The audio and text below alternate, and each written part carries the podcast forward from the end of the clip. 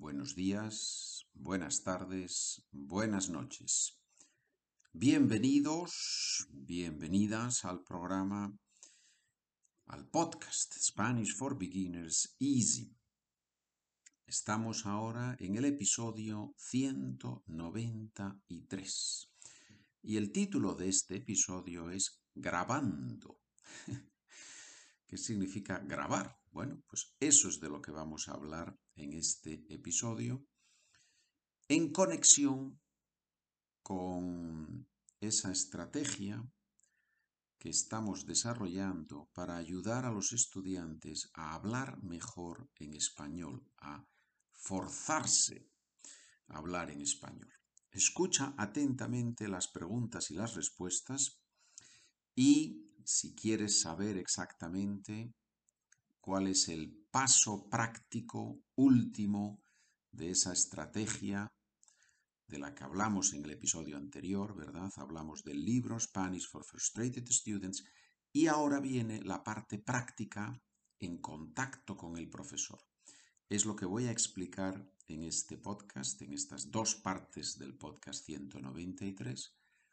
Si tienes curiosidad por saber el contenido, puedes ir a la página SpanishWithPedro.com y allí en la sección online classes, en las clases en línea, allí tienes la explicación de lo que voy a contar hoy y en el próximo, en la segunda parte de este podcast. ¿Qué significa grabar? It means to store in a digital support, in a digital device, to store sounds in order to reproduce them.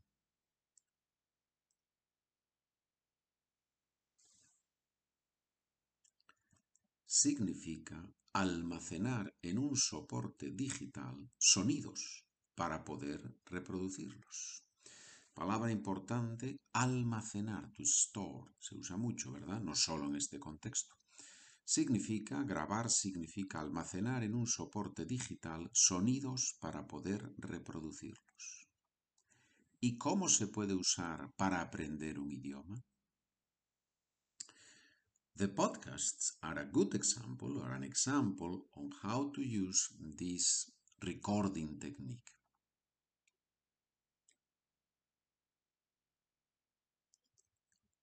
Los podcasts son un ejemplo de uso de la técnica de grabación.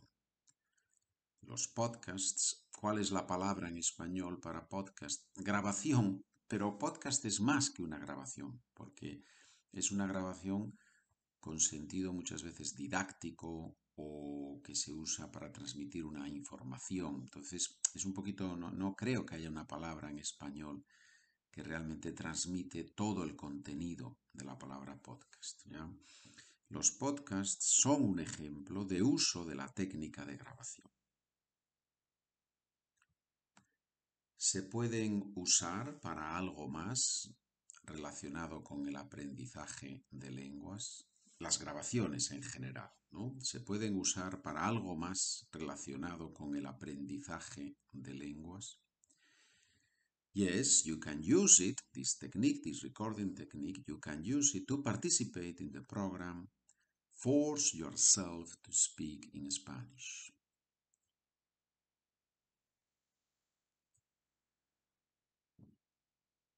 Sí, puedes usarlo para participar en el programa Fuérzate a hablar en español. sí puedes usarlo para participar en el programa Fuérzate a hablar en español, fuérzate a hablar mejor en español. Ya sabes que en la página SpanishWithPedro.com, sección online clases, ahí tienes esta información. ¿En qué consiste ese programa? Esa es una pregunta muy típica, ¿no? ¿En qué consiste algo? ¿En qué consiste esa actividad? ¿En qué consiste ese trabajo? ¿En qué consiste, en este caso, en qué consiste ese programa, esa idea, esa estrategia? It is about reading a conversation, writing a summary, and preparing a presentation. Se trata de leer una conversación, escribir un resumen y preparar una presentación. Se trata de leer una conversación, escribir un resumen y preparar una presentación. Y ahora la pregunta lógica. ¿Y qué tiene que ver con la grabación? Recording? ¿Qué tiene que ver con la grabación? Y aquí hay dos pasos. Debes grabar, oh sorry, you have to record your presentation several times and listen to it.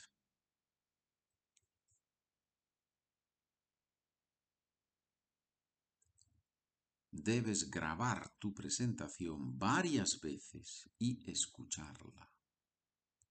Debes grabar tu presentación varias veces y escucharla. Y después hay más consecuencias. Siguiente pregunta. ¿Y por qué debo grabarla varias veces?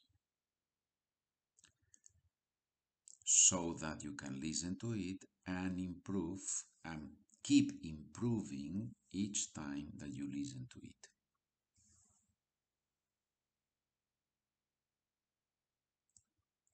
Para que la puedas escuchar e ir mejorando, keep improving, e ir mejorando cada vez que la escuchas.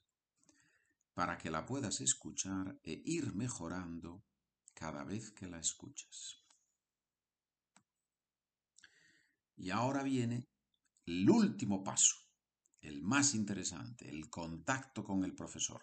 Eso lo voy a explicar en la segunda parte de este episodio. Este es el 193A y en el 193B explico el final de este programa, de esta estrategia. Ya sabes que en la página SpanishWithPedro.com, sección Online Classes, también puedes encontrar allí la explicación en inglés. ¿De acuerdo? Señores. Continuamos trabajando, mejorando nuestro español, buscando maneras, estrategias, técnicas para ayudar a los, a los españoles, no, para ayudar, no para ayudar a los españoles, no, para ayudar a los extranjeros, para ayudar a las personas que estudian español a aprender esta lengua tan bonita. Buen día, buena tarde, buena noche.